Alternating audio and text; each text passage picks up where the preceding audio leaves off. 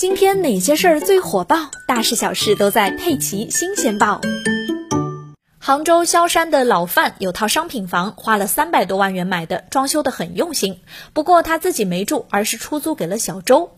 但去年的一天，他接到了物业的电话，说你家着火了。去年十二月十四日，小周在租房内抽烟，抽完之后把烟头扔进了烟灰缸，因为发现烟灰缸满了，就把烟灰缸倒入了垃圾桶。之后，小周就出门离开了。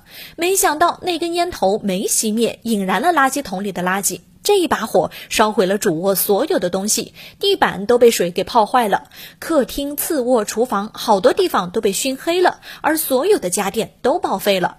房东老范赶来看到这一幕，差点气晕过去。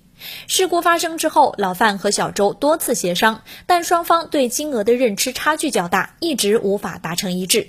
与此同时，老范的房子也一直没有修复。今年三月，老范把小周和中介公司告上了法院，要求他们共同赔偿损失三十万元，并赔偿现在到房屋修复完毕的租金损失和物业费损失。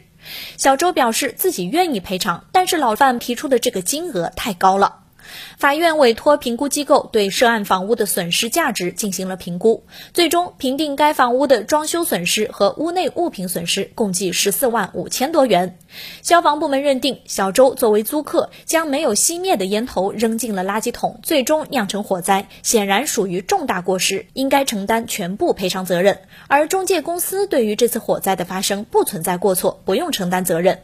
经过调解，老范撤回了起诉，并与小周达成了调解协议，由小周赔偿房屋损失和租金、物业费损失等，一共二十二万五千多元。一个小小的烟头，房东的房子面目全非，租客也要赔二十多万。看来这吸烟不止有害健康，还有害钱包呀。